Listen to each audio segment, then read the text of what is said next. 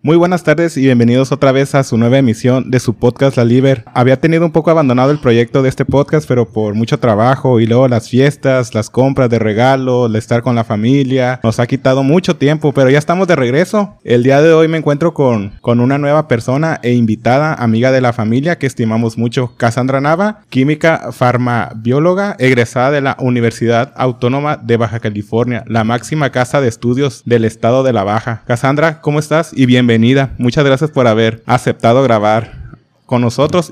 Y antes de empezar, perdón, disculpa, quiero presentar pues de cajón, ya saben, a mi amigo Arturo. Arturo, ¿cómo estás? Bien, no hay que presentarnos, ya sabes que... Pues ya sabes que ya formas parte de esta... una sombra, ¿no? Ya sabes. Sí, te digo que ya estás, este, pues ya eres parte de la familia de la Liber. Qué bueno. Eh, Cassandra, ¿cómo estás? ¿Qué tal? Buenas noches. Uh, me encuentro perfecto, compartiendo un espacio que me da gusto por primera vez hacer un podcast con ustedes.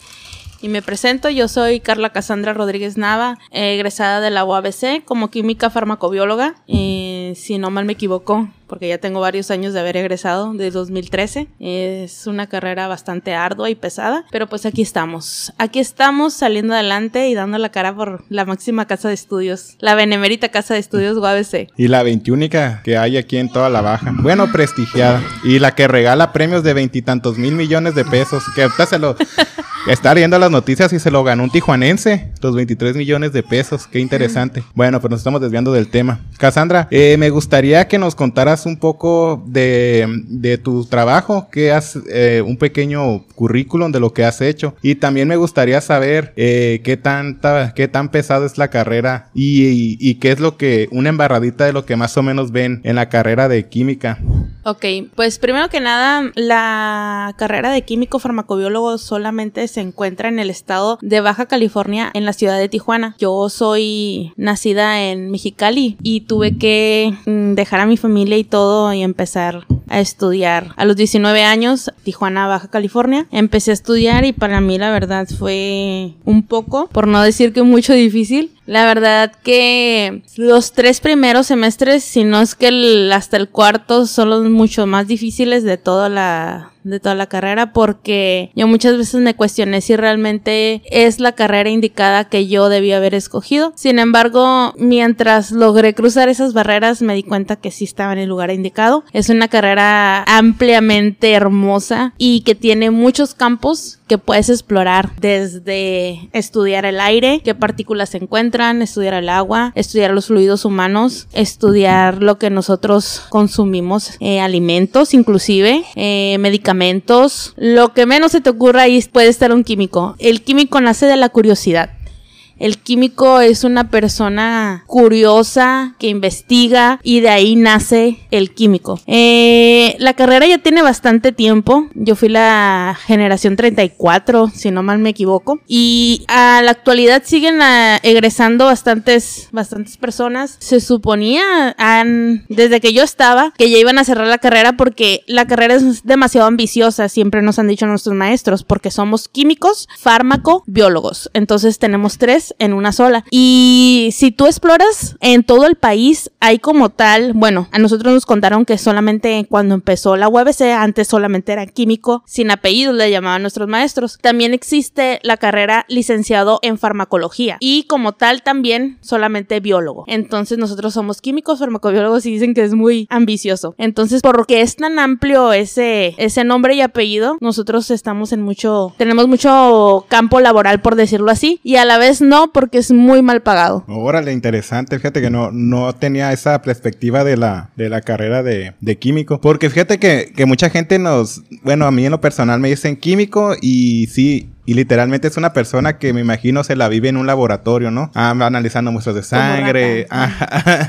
ándale como ratas de laboratorio. Eh, ¿Y por qué decidiste estudiar esa carrera? Antes de, de haber querido estudiar, perdón, querido estudiar esa carrera, ¿tenías alguna otra opción antes de querer estudiar? ¿O siempre desde morra dijiste, ah, yo quiero estudiar química? Y, o mi papá me dijo que estudiara química. ¿Por qué te nació la inquietud de estudiar química? Muy importante esta pregunta. Y quiero saber la raíz de mi inquietud. Yo cuando estaba en la secundaria, yo sabía que yo Espero que esto nunca lo escuchen mis papás. Y más que nada mi papá. Yo sabía que yo tenía que salir de casa porque no era para mí estar en casa todo el tiempo. Y yo desde la secundaria yo dije, tengo que salirme de mi casa como de lugar y no me quiero salir yo, bueno, en ese entonces yo no pensaba de que me voy a ir con el novio ni nada, sino que mi mentalidad era, me voy a ir a estudiar a otra parte y en ese entonces mi mira era estudiar biólogo marino a Ensenada. Yo ya traía esa inquietud por, por la ciencia. Entonces dije, bueno, me voy y, le digo a mi papá que me voy a ir a estudiar biólogo marino en Ensenada y que me pague y yo vivo sola. Esa era, siempre tuve como esa idea desde la secundaria, tenía 13 años y yo dije, yo voy a estudiar eso. Conforme fue pasando el tiempo, yo termino la secundaria, ingreso a la preparatoria y tuvo un maestro que era de, bueno, para empezar, eh, inclusive en la, en la secundaria tuvo un maestro excelente en química que me encantaba cómo explicaba la química. Paréntesis, nada que ver lo que te explican de química en secundaria y preparatoria. No tiene nada que ver. No tiene nada que ver. Es una cosa de como de A y B igual a C. Y cuando entras a la carrera es otra cosa diferente. Uno espera como que sea su, como que no súper fácil. Claro que nunca una carrera va a ser súper fácil y más de ese grado. Pero sí te esperas como que sea algo parecido a lo que tú tenías una idea. Entonces, cuando yo ingreso a la preparatoria, eh, me topo con otro maestro que despierta otra vez mi inquietud sobre la química.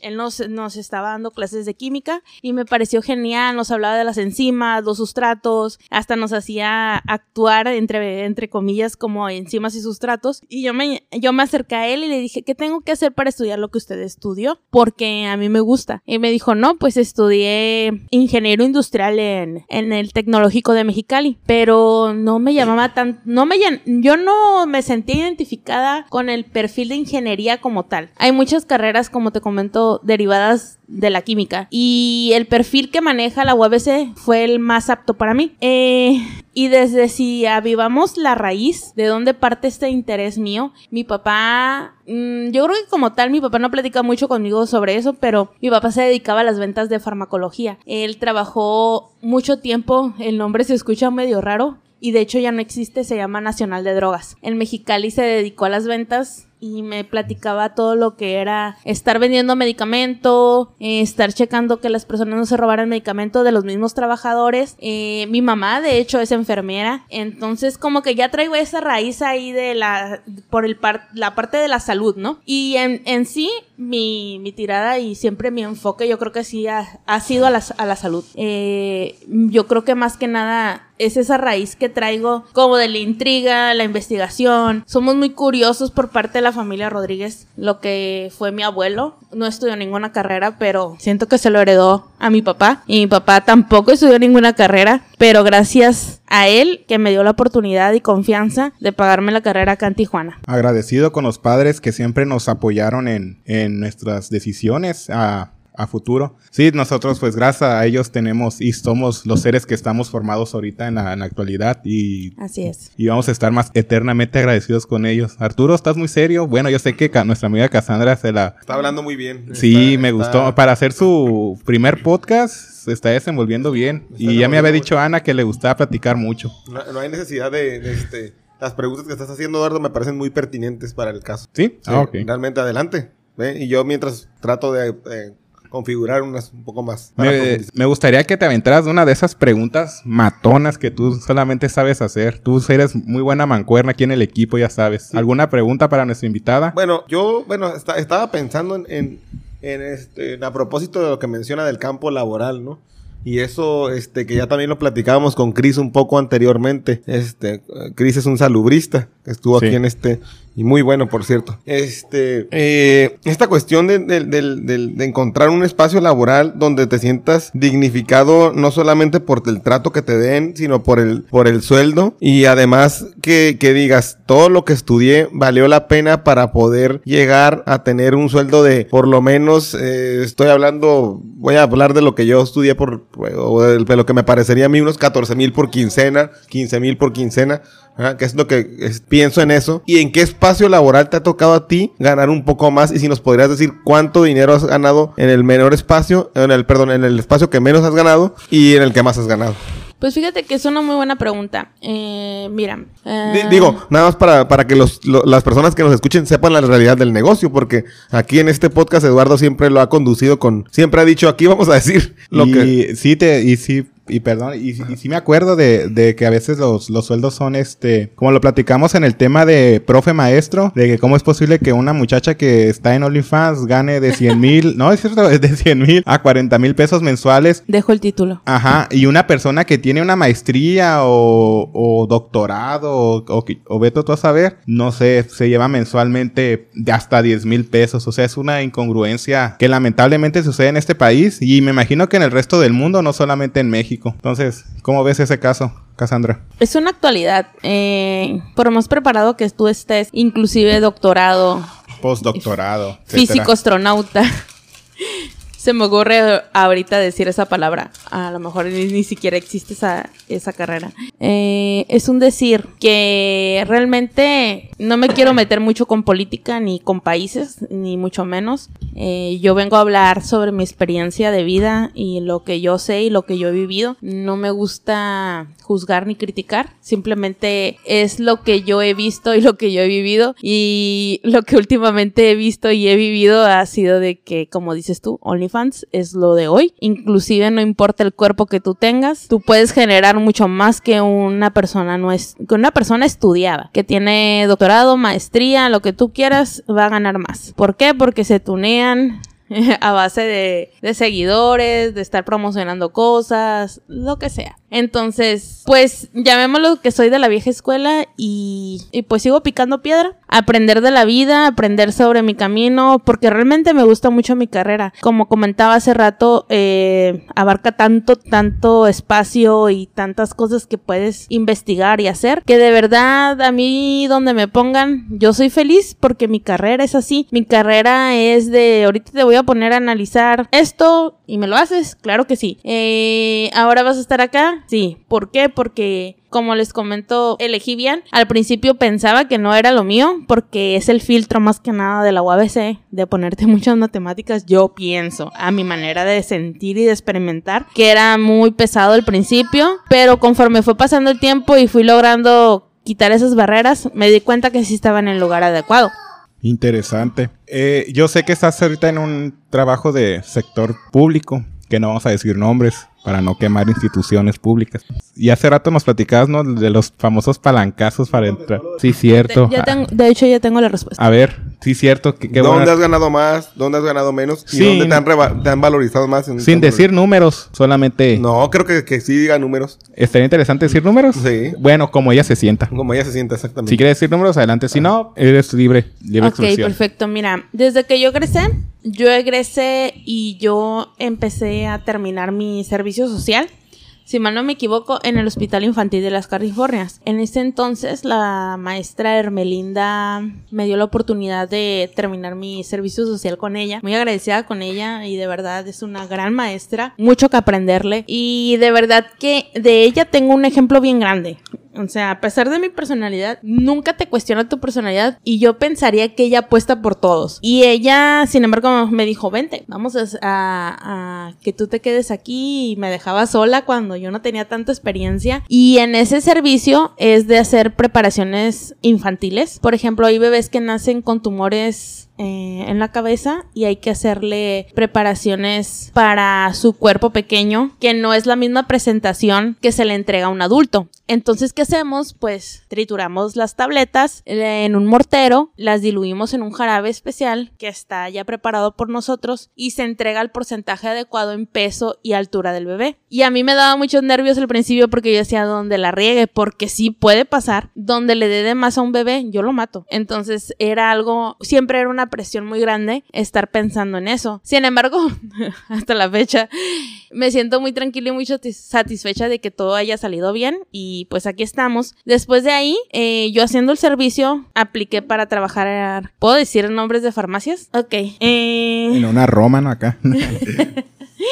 Trabajé en la farmacia especializada. Para mi primer trabajo de egresada fue el mejor pagado. En ese entonces, si no me equivoco, eran como 3.500 semanales. Y para un egresado es demasiado dinero. En ese entonces, te estoy hablando de 2014, 2013 ya tiene rato de, de- desde ese entonces. Van a ser como unos 5 mil de ahorita, 4 mil y feria, ¿no? Mm, desconozco porque ya no me he puesto a investigar. Más o menos en cuanto. Sí. Mm, Sí. No, no, ya no he investigado la verdad, ¿eh? No, pero en cuanto a la devaluación de la moneda, sí son. Sí, perdón, la. Entonces, La inflación. mucha gente, me, em, conocidos míos me llegaron a decir, ay, está súper bien pagada para que vayas egresando. Pero la verdad es que yo, Cassandra, yo ya había trabajado, y hasta la fecha trabajo en un sector salud, donde, donde es mucho mejor pagado trabajar en el sector salud que inclusive por fuera. Para ese primer trabajo yo, yo a los 18 años entré en ese sector salud y yo ganaba más que por fuera. Entonces desde ahí nace esa inquietud, ¿no? De que, que ahora que sigue. Ah, yo cuando terminó mi servicio social, yo me encontraba en Tijuana. Ah, después de eso, continué trabajando en farmacias especializadas, me pagan esa cantidad, pero no me gustó la carga de trabajo con la paga y con las actividades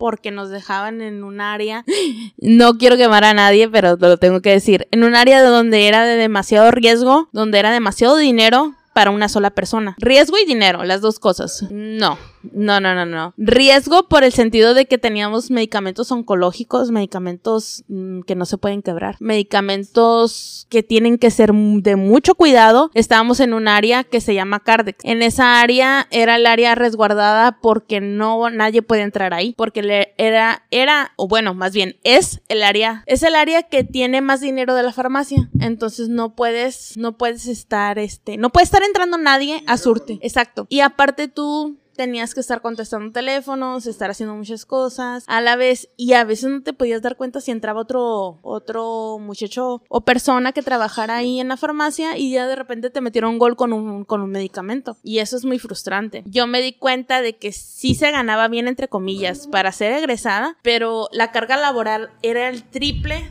de lo que yo había experimentado para un sector salud. 3.500, dijiste.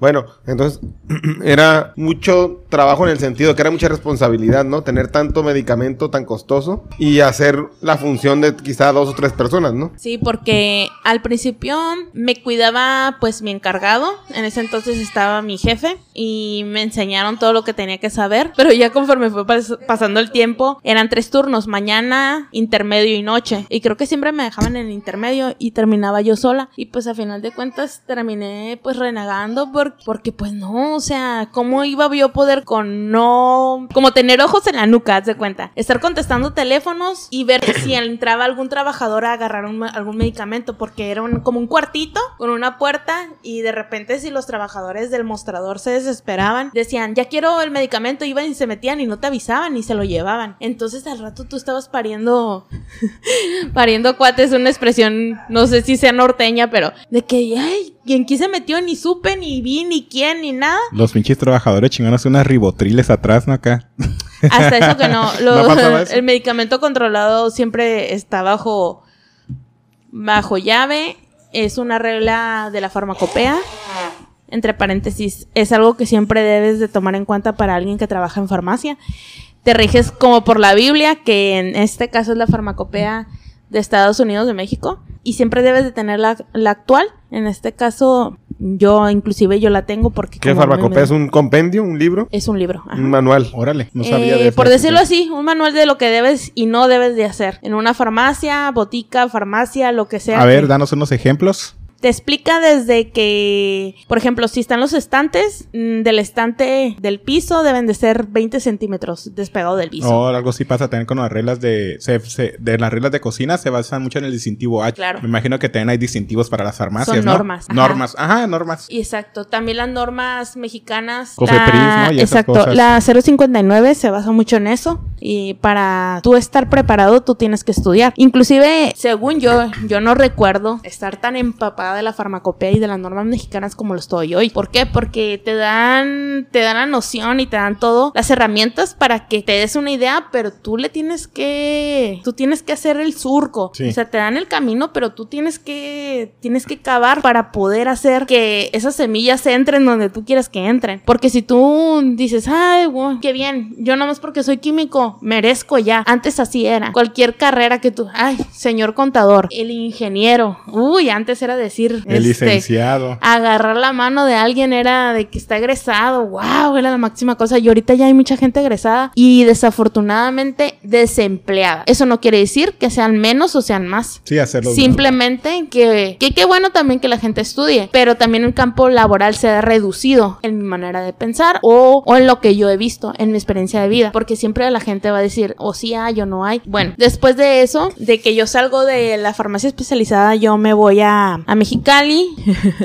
y empiezo a batallar bastante. Entonces lo que yo no encontraba trabajo de química, me puse a dar clases. La clase en Órale. ese entonces eh, me puse a dar clases en UABC, la clase estaba a 77 pesos la hora. ¿Hace cuánto tiempo de eso? ¿Unos cinco años? ¿Seis? Dijo que en el 2000, como en el 2015 le calculo 16. Exacto. Ya Ajá. siete No, años, ya tiene. 2014, sí, ma- 2013, 2014 más o menos, me regresé a Mexicali. Porque yo viví aquí en Tijuana seis años. Entonces, en ese entonces estaba a 77 pesos la hora. Y como yo ya tenía contactos químicos ya... ¿De renombre? Pues no renombres y... lo- Bueno, no quiero degradar a esas personas. Pero ah, hubo un químico que sí me, ayudó- me echó la mano y me dijo, ¿sabes qué? En tal escuela están ocupando maestros. ¿Qué onda? ¿Te animas? En las escuelas como lo es el Cebetis, aquí le dicen Cebetis, pero en Mexicali se le dice Cebat. Eh, en el Cebatis 21 yo me, yo me egresé. Entonces también ahí traigo un poco de información, o un mucho, porque yo me egresé de laboratorista técnica. Entonces yo regreso a dar clases de laboratorista técnico a los chicos de ese entonces. Para mí me maravilló, eh, me encantó dar clases y esa clase cada hora se pagaba, si no me equivoco, a 310 pesos. ¿En serio? ¿En esos tiempos? Wow, Sí. súper bien. Entonces ahorita, como dice tu compañero, a lo mejor ya están en 500, no sé. Yo ya no regresé a dar clases desde entonces. La inflación no hace que los, las horas laborales suban un poco más. Sí, pero, también los productos. Ajá, es que es que al fin y al cabo es lo mismo, sube la, sube los, lo- el salario mínimo, suben los, los precios de la canasta básica, la gasolina, y así va a seguir todo. Pero para un egresado, Eduardo, ganar, ganar arriba de 3 mil pesos es mucho dinero. Y más soltero. Mucho dinero. Imagínate, Mucho y dinero. pinche parizón que te aventabas, ¿no? Sí, porque... Ojalá. porque para, para salir de fiesta cuando, cuando tienes... esa Fíjate edad, que yo soy Mil pesos, mil quinientos y te sobra otro para... uf, Fíjate para que yo he seguido siempre como, ajá, sí, he seguido como esta filosofía de que cuando estaba más morro me, me acuerdo que me gustaba ir a cotorrear, pero no tenía dinero. Y ahora que tengo dinero, no tengo tiempo para cotorrear. O sea, es como que bien raro, ¿no? Es No- como el meme de que dice que cuando estás viejito tienes todo el dinero, cuando estás el joven... tiempo también. Ajá, exacto. Eh, tienes dinero y tiempo. Cuando estás joven no tienes dinero y no tienes tiempo. Y cuando estás niño es como que no tienes ninguna de...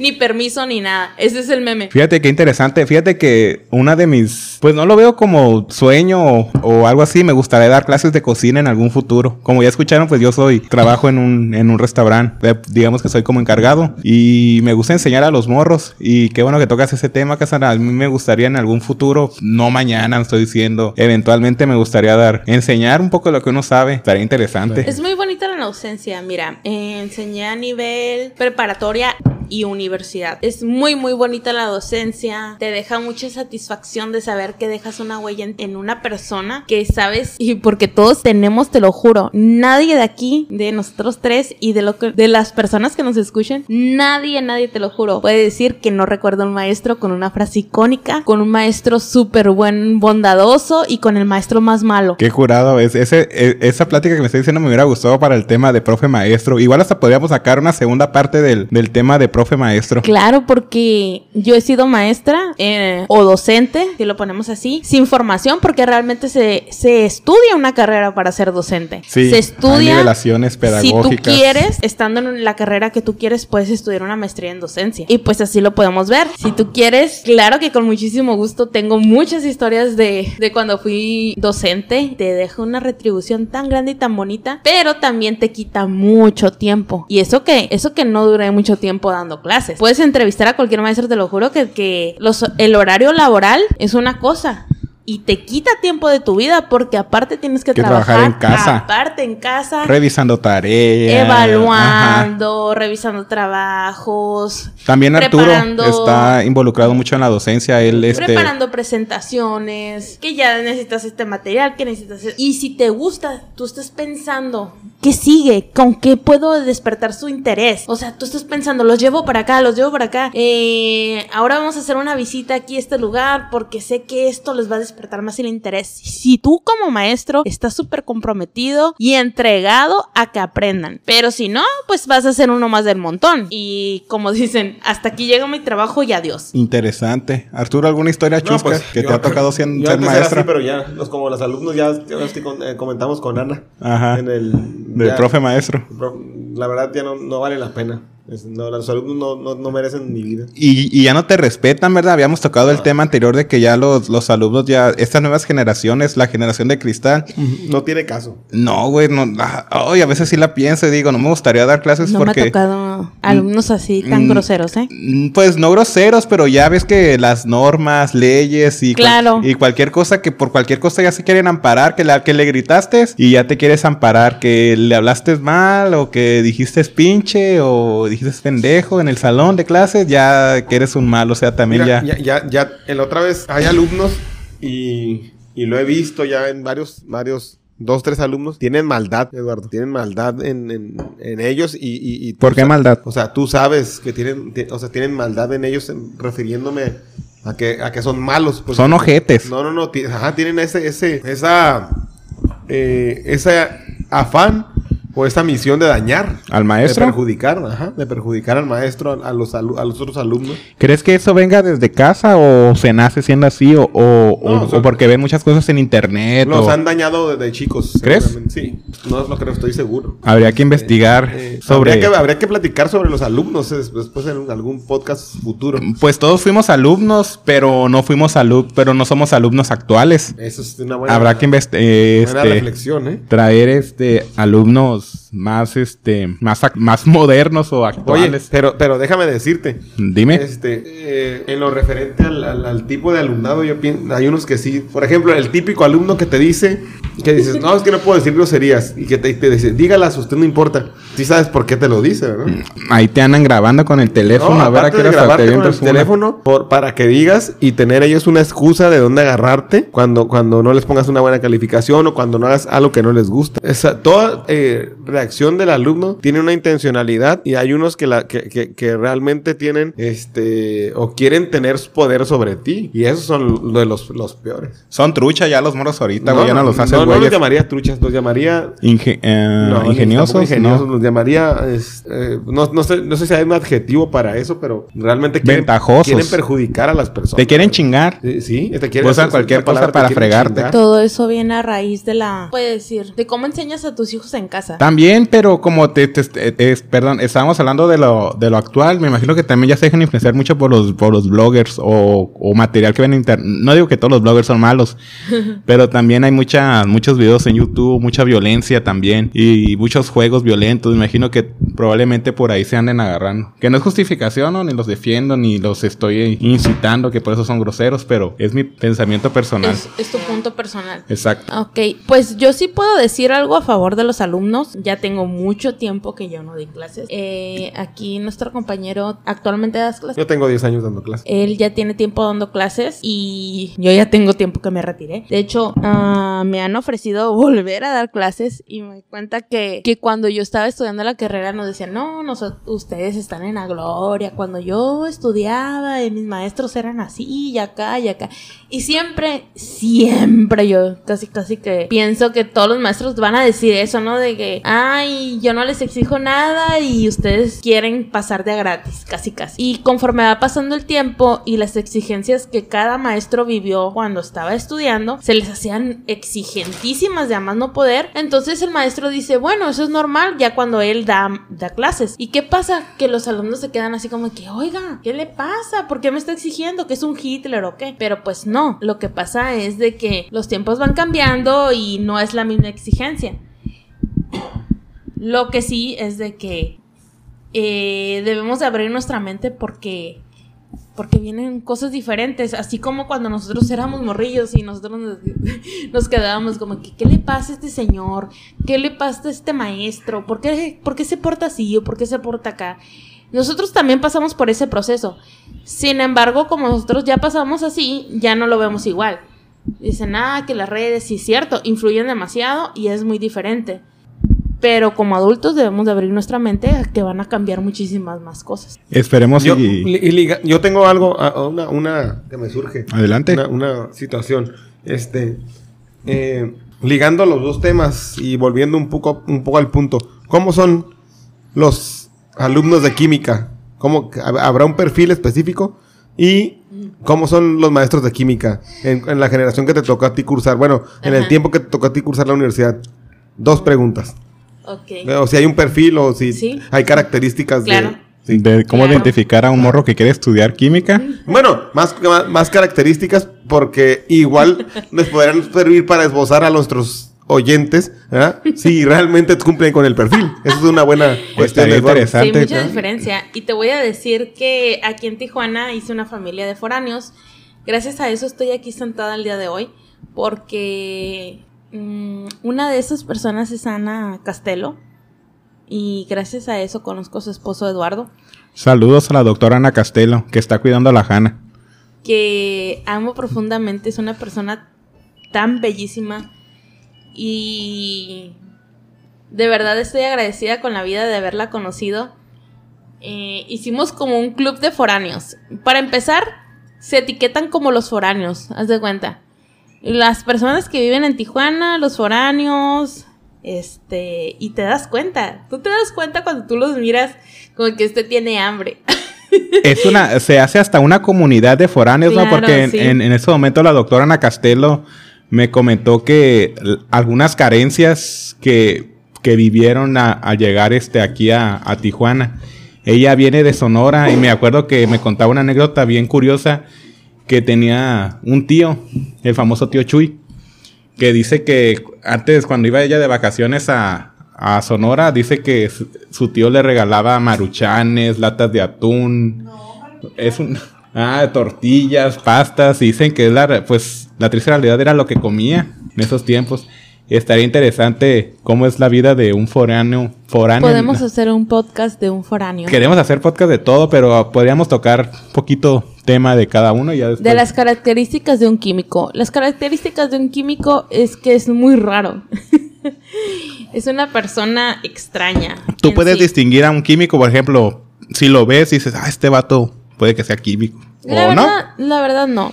Eh, así porque, pues mi personalidad es como es. Y, e inclusive, si no mal me equivoco, mi, una de mis mejores amigas es Ana Castelo, como les comento. Y ella intentó estudiar químico. Entonces, entonces caemos a lo mismo. O sea, tiene el perfil, tiene la curiosidad, por algo entró ahí. Y por algo la conocí, y por algo sigue siendo mi, mi mejor amiga después de casi 10 años. Entonces, por algo estamos donde estamos. Y te digo, o sea, tenemos, tenemos que vibrar, yo creo, ya, ya me, ya me entré en otros temas. Tenemos que estar en una misma sintonía, yo creo, las mismas personas de la red de foráneos o de químicos para hacer una hermandad y yo saber, ah, este es químico. Y no, no se puede notar. Yo creo que al igual que las carreras como de medicina, de enfermería, no, enfermería no lo sé, pero hay muchas carreras que te demandan mucha exigencia.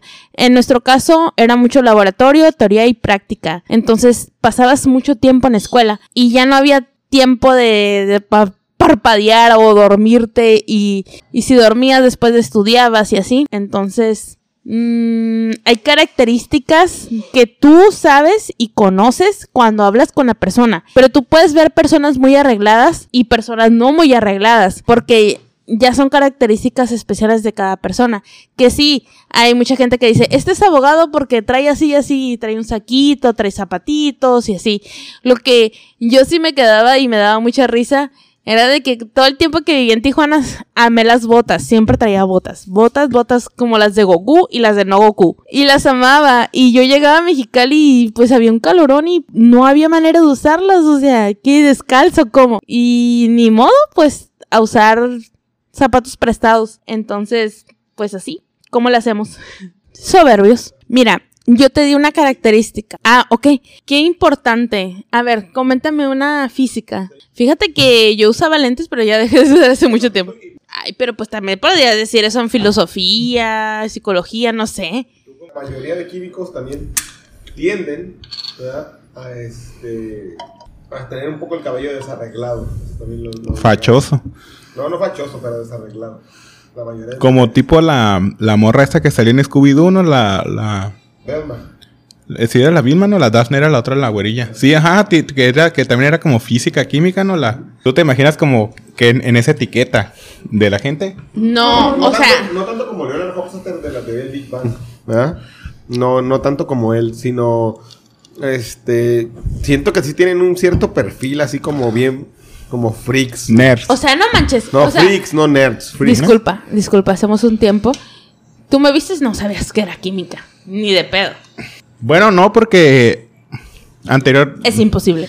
O Yo- sea, es como que es por general- generalizar. O sea, la Ana y yo estamos vestidas igual. Estábamos de negro las dos. Es como que decir, la Ana y tú eres, son químicas. No, nada que ver. O sea, las dos estamos. Ana de- no parece química.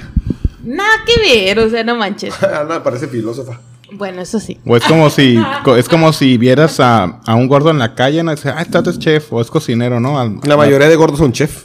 Sí. Madres, qué, qué clasista, ¿eh? Clasista... Clasista no. No, Porque no es de dinero. no, sería como pues una simple... Como etiqueta, pues es, es como si vivie- como si vieras a un vato con lentes y pelo largo.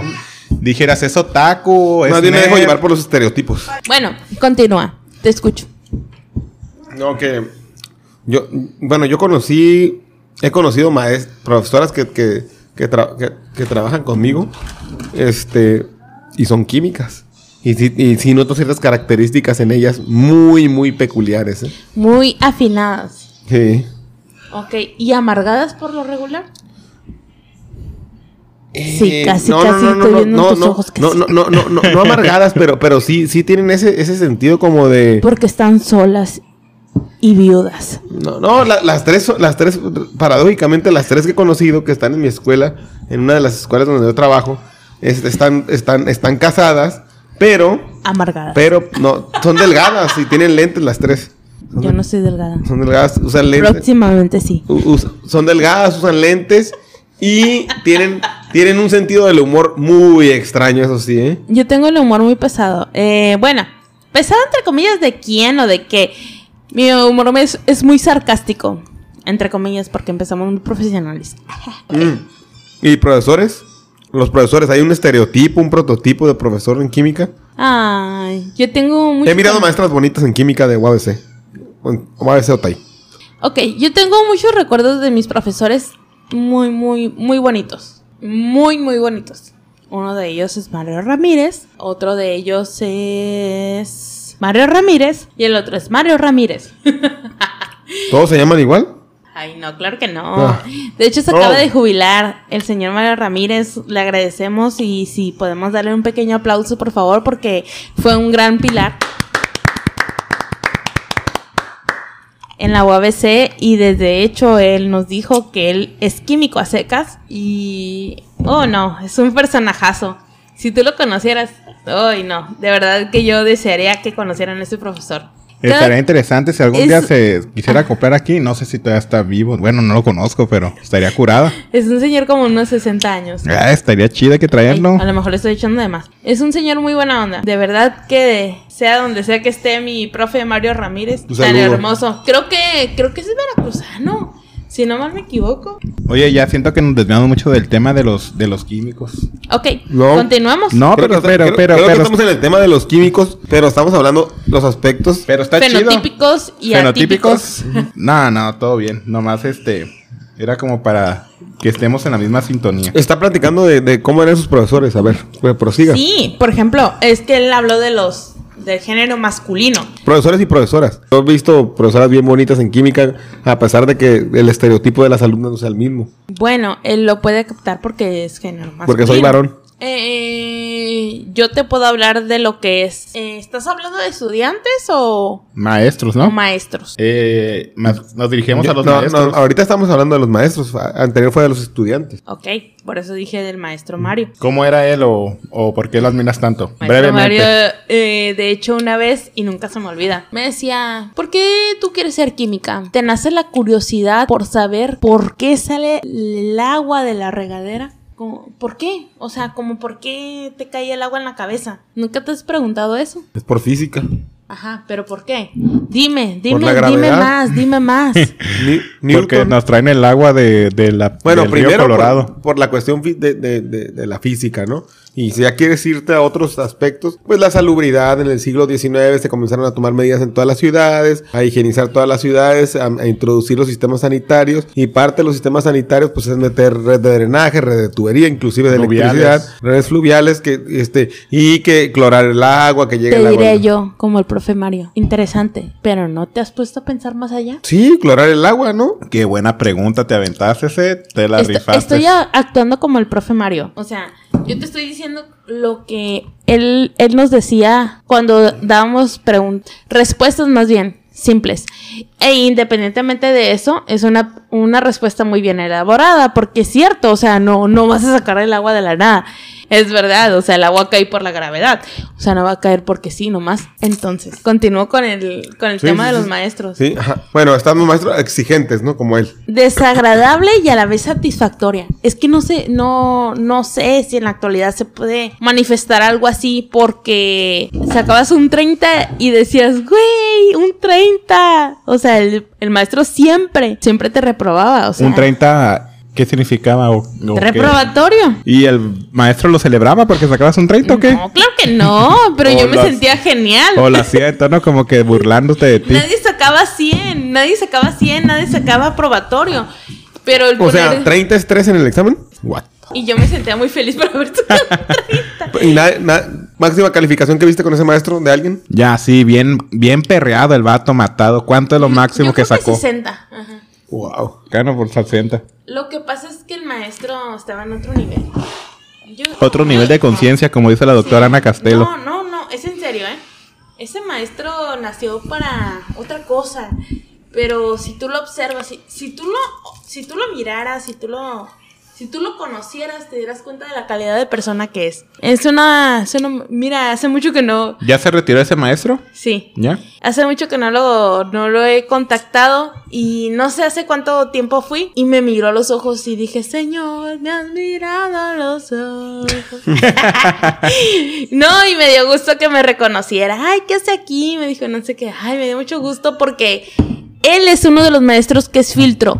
Y reprueba y reprueba y saca. Y, y no, y salí adelante. O sea, yo estudiaba y te lo juro, me daba pesadillas química orgánica. Y él es maestro en química orgánica. O sea, está bien chingón en química ¿Vive aquí en orgánica. Tijuana el señor? Sí. Estaría interesante contactarlo e invitarlo, ¿no? Imagínate todas las... to- todas las... Todas las experiencias que nos... Yo creo se puede. Simplemente que hay mucho químico soberbio. Eh, no sé si. Bueno, hay muchos profesionistas soberbios en todas las carreras, ¿eh? O sea, hay profesionistas soberbios en, en este... En todas las carreras. ajá, en exacto. medicina, en este, en ingeniería, Escritores, escritores, uf, historiadores, no, y no, está lleno ahí. chef, de todo. O sea, son soberbios en todas las carreras. En este momento le podría preguntar, personas que conocen, que también me conocen, ¿quiénes son los más soberbios que conoce? Te puedo apostar que ella, al menos en, e- en mi experiencia y en la de ella, Es este, es el ego, también ahí entra mucho el papel del ego de, de cada... De cada persona, sí. De cada persona y nos dejamos mal influenciar por el ego. exacto. Mira, hay una, una frase que dice, entre gitanos no nos leemos la mano. Simón.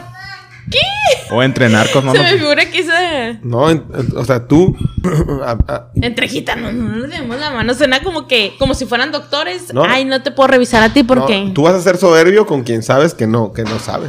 Estoy casi seguro. Bye. ¿No? Por ejemplo, a mí me viene y me, me habla un- una persona, un salubrista o, o uno... A ver, ¿qué es un salubrista para empezar, por favor? Dímelo, dímelo. pública. Arturo, defínenos salubrista y qué características tiene para ser salubrista. El, el- el- el- el salubrista se encarga de este de vigilar. Para empezar, dime si eso existe en Google. Buscas tu salubrista. Sí. Sí, sí existe. Si existe, lo hemos buscado, ¿te acuerdas? Te vamos a buscarlo en Google. Salud. oh, Te lo leo. Sí, por favor. ¿Qué es un enfoque salubrista? ¿Va a ir de la mano? No, Pues, no, no, Una persona que es salubrista. ¿Qué? Eh, no, enfoque salubrista, otra vez. ¿Qué hace el salubrista en un hospital? Bueno, eh, un salubrista es alguien que No me está quedando claro y me está molestando. es un médico profesional que se sitúa en la élite social, que disfruta el poder económico, participación política de diversos ámbitos públicos, eh, como privados, docencia, gestión académica, y se encarga de llevar a cabo las acciones de salud pública. A grandes rasgos eso es. está muy... Pues es un salubrista, es un, un- un experto en salud pública. Pues podría ser a grandes rasgos tu ¿O qué perspectiva. o qué piensas. ¿Qué te hace Ajá, exactamente. Lo que a mí me nace de, de esta palabra es como que un médico especialista en salud pública. Pues sí. O, entre paréntesis, alguien que estudió una maestría. Pero así decirlo, así como que, ah, eres un salubrista, es como que, ¿qué, qué, qué, qué- qué está pasando acá? Y son campos compatibles a final de cuentas, ¿no? Porque el, el químico, fa- químico farmacobiólogo, como bien decía Cassandra, pues aborda muchos campos de acción de la, de la, de la, ¿De la medicina? no, no, no, salud? no, no, de, de la, de la vida cotidiana de las personas. Y también, igualmente, la salud pública. La, la salud pública es, es prevención. Exacto. De hecho, sí abarca eh, también la salud pública. Pues sí, por eso. Estaría que estuvieran varios amigos que conocen del tema. este, Que este podcast me está sonando a puros temas de salud, pero no hay pedo, hay que darle. se- se- se estaba- es lo que hay. cuestión del CONACIT y de lo soberbio precisamente de los profesores, ¿eh?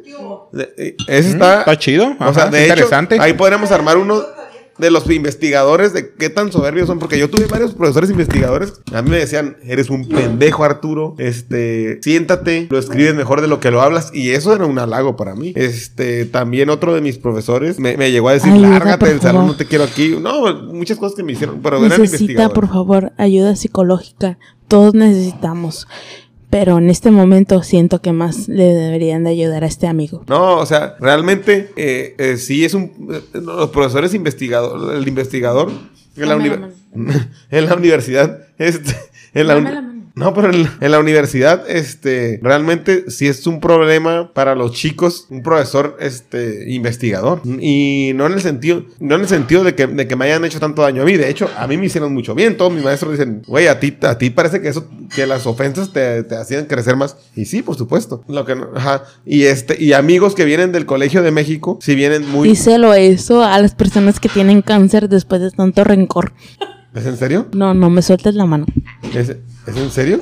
O sea, a ver, a ver, cuéntame eso. Cuéntanos eso más bien. ¿Cómo que can- No me mientas. Continuamos con el tema. No, a ver, Eduardo, no, no, no. Bueno, ya que acabé con eso. O sea, a ver, Cassandra, cuéntanos. A ver, ¿cómo dime que qué- cáncer después de tanto ren- A ver, cuenta, cuenta eso. ¿Qué, qué, en, en- entrenme en contexto porque ver, me distraje. Cassandra, Cassandra acaba de decir ahorita que hay gente que tiene cáncer después de tanto rencor. A ver, cuenta eso, eso está interesantísimo. Eso sí es cierto. Dicen que. Fíjate que eso es muy cierto. Eh, hay estudios que mucha gente le da cáncer por, por, Ándale, por, por guardarse rencor. Y esa serie de eventos. Sí es cierto y está científicamente comprobado que sí te da cáncer por andar y inclusive por andar de enojón, güey, te puede dar Ándale. cáncer, güey.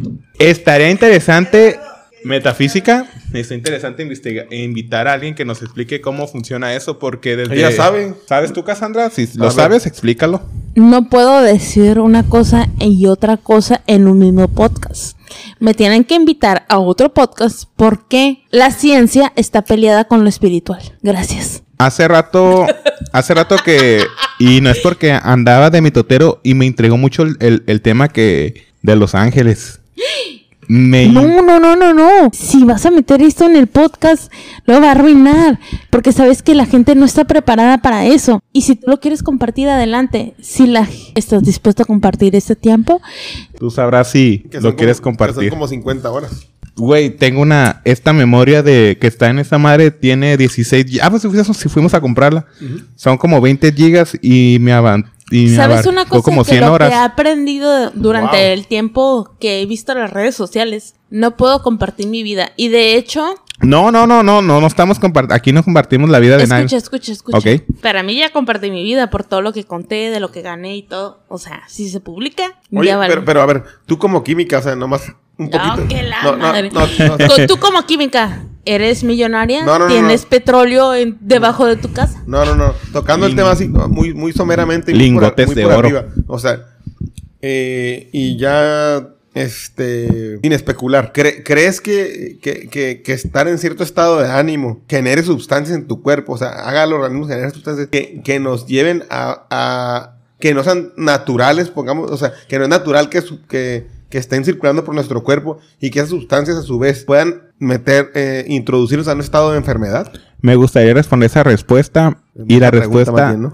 a- perdón, a esa pregunta y la respuesta es sí, porque el cuerpo libera endorfinas y me, más que nada me gustaría dejarse la Cassandra esa respuesta y sí, la respuesta es sí.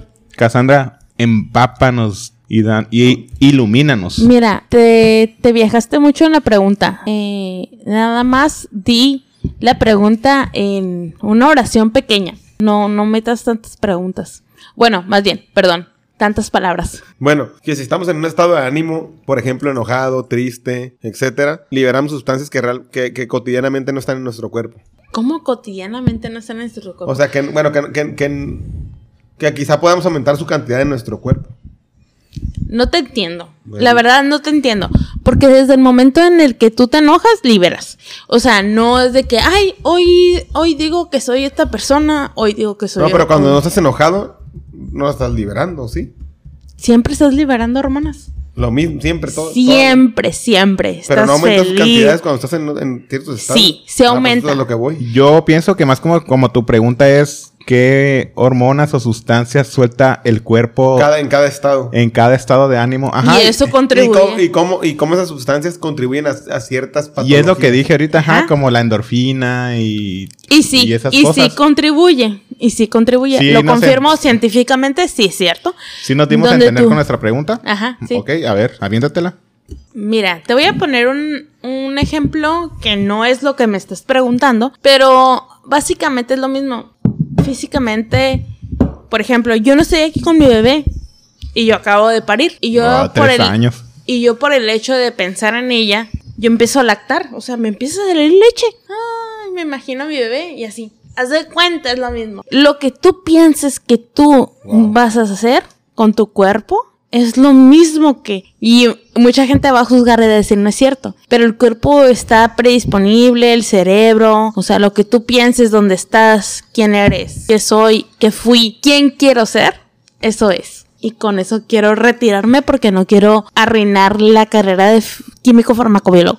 Pues no, no la estás arruinando. No, pero nos, nos da pistas para pensar diferente, ¿no? Para pensar y abrir otro otro Desde otra epi- perspectiva. otro Y- y- episodio más más a- más Ajá, adelante. Y, y aparte te, te voy a decir algo, eh, que, que me parece que no son tan, tan incompatibles lo, lo, lo que menciona.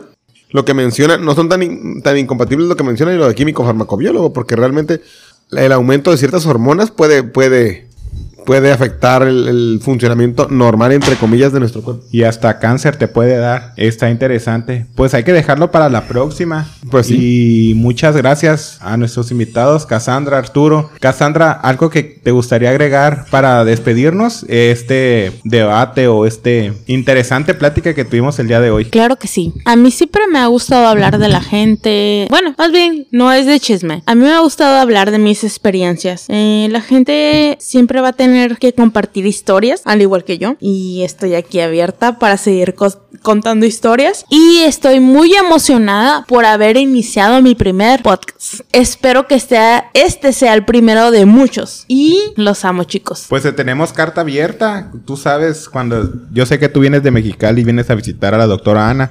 eh, cuando gustes venir y tienes alguna inquietud, algún tema o algo, siéntete libre de, de hablar conmigo o con la doctora Ana y investigamos, indagamos. Escucha, escucha, tengo demasiados temas que tocar, hasta paranormales.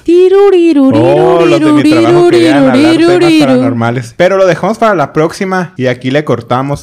Y Claro que pues sí. muchas gracias por escucharnos. Arturo, ¿algo que le quieras decir a la audiencia antes de despedirnos? No, gracias a todos y este y estamos como siempre este, tratando de traer temas interesantes para todos, ¿no? Pues muchísimas gracias Listo. por escucharnos. Creo que hoy fue un buen tema. Creo que estoy contenta de haber hecho esto por primera vez. A todos los que nos escuchan, gracias. Si quieren estudiar químico farmacobiólogo, no se arrepientan. Es difícil, pero no se arrepientan. Es mala paga también, pero no se arrepientan. El interés es lo que nos va a sacar adelante. Ánimo amigos. Pues muchísimas gracias por escucharnos amigos y nos vemos en otra emisión. Eh, ya procuraré de no tener tan abandonado el, el podcast por X o Y razón. Y ahora que se vienen las fechas, les quiero desear feliz Navidad y próspero año nuevo y mis mejores deseos para todos. Los quiero y muchas gracias por escuchar el, este pequeño espacio que tengo para ustedes. Hasta la próxima.